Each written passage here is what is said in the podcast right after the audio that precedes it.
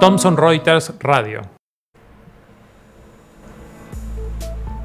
Hola a todos, buenos días. Esto es TR Radio y en esta oportunidad vamos a conversar con nuestro especialista en materia de familia, la doctora Yamila Cagliero, con quien vamos a conversar sobre un tema que en los medios ha aparecido con eh, bastante fuerza y de hecho nuestra profesión es bastante común. Es decir, cuáles son las medidas coercitivas que tenemos en materia de familia. Como sabemos, en los últimos días se ha conocido que justamente una persona que quería viajar al exterior porque debía su cuota de alimentos no lo pudo hacer. Si no me equivoco, era de la provincia de Córdoba y no pudo viajar a Estados Unidos por deber ni más ni menos que 200 mil pesos. Es un fin de semana largo y la justicia nos sorprende con una decisión que está haciendo tendencia este último tiempo. Yami, ¿nos querés contar qué pasó? Sí, hola Gise, hola Nico, gracias por invitarme.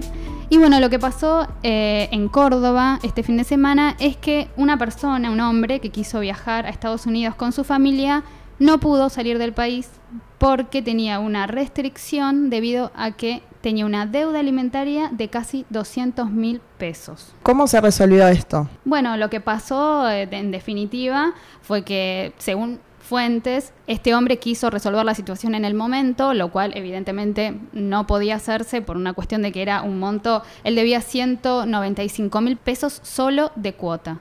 Y luego, entre honorarios y demás, la suma llegaba a 326 mil pesos. O sea, era una suma muy elevada y obviamente no era algo que se podía resolver en el momento. Pero con un poco de buena voluntad de este señor, seis días después pudo saldar por completo su deuda y viajar al exterior tal como quería hacerlo. ¿Y qué antecedentes tenemos en el país? Recuerdo algunos casos del año pasado. Sí, el año pasado tuvimos dos casos muy emblemáticos. El primero fue en San Isidro, donde un juez le prohibió a un deudor alimentario ingresar a un club deportivo. Y más recientemente también en Córdoba, en los últimos días hábiles del año pasado, tuvimos un caso que fue bastante resonante, donde a un deudor alimentario se le prohibió ingresar a determinados espectáculos deportivos del club del que él era fanático, que era el Club Talleres. Se le prohibió ir a algunas bailantas a ver a unos grupos que él seguía habitualmente y se le sacó el carnet de conducir. ¿Y cuál es el fundamento que aplica la jueza para decidir de esta manera? Lo que la justicia aplica en este caso es una norma que está en el Código Civil y Comercial. Estas medidas parecería que vienen de la imaginación de los jueces, pero en realidad tienen un fundamento legal muy específico, que es el artículo 553 del Código Civil y Comercial, que le da a los jueces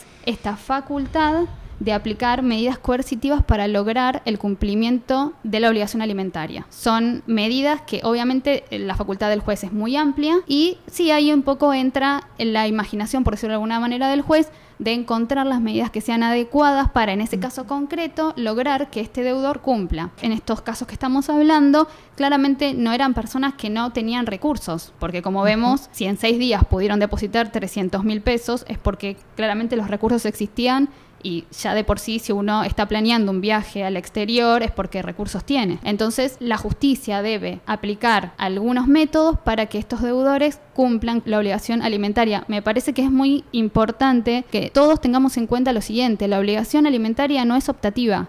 Nosotros no podemos elegir cumplir o no con la obligación alimentaria, es una obligación legal. Lamentablemente, durante muchos años era un calvario judicial perseguir a los deudores alimentarios. Se han intentado muchísimas formas. En el caso eh, de Córdoba, de este deudor que se le prohibió ir a ver a talleres, era un hombre al que se le habían intentado muchísimas formas judiciales extrajudiciales de cobrarle y no había manera de hacerlo. Y en definitiva, este fallo del juzgado de familia de primera denominación de Córdoba logró de alguna manera imponerle una sanción que a él, digamos, le pegó en donde más le duele. Entonces, podemos decir que estas medidas que tienen fundamento en el Código Civil y Comercial también tienen fundamento en los pactos y en las leyes nacionales que protegen a la mujer de la violencia y en este caso estaríamos hablando de violencia económica. Sí, claro que, por ejemplo, están fundamentadas en la Convención sobre Eliminación de todas formas de discriminación contra la mujer, porque esto no solo es violencia económica, sino que también estamos hablando de violencia de género eh, lisa y llana, estamos hablando de estereotipar a la mujer. La mujer con, en un rol de cuidado de los hijos y el hombre desatendiéndose de ese cuidado.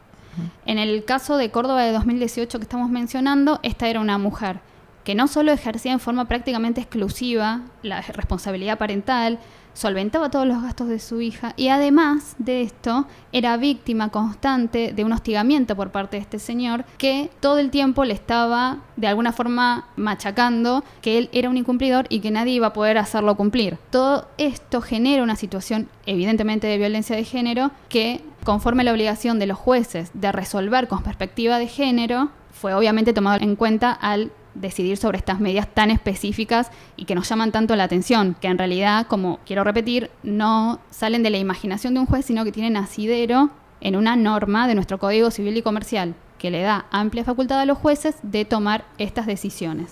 Bueno, Yami, gracias por esta exposición tan clara sobre esta temática tan compleja.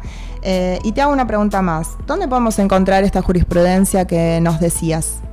Quienes quieran acceder a esta información, nuestros suscriptores pueden hacerlo a través de nuestro sistema de información legal y quienes no son suscriptores, gratuitamente desde nuestro portal jurídico TR Ley en la dirección laley.thomsonreuters.com. Gracias, doctora Cagliero, gracias, Gisela Cosenza, por iluminarnos sobre estos temas. Gracias a toda la audiencia por compartir esta nueva edición de TR Radio.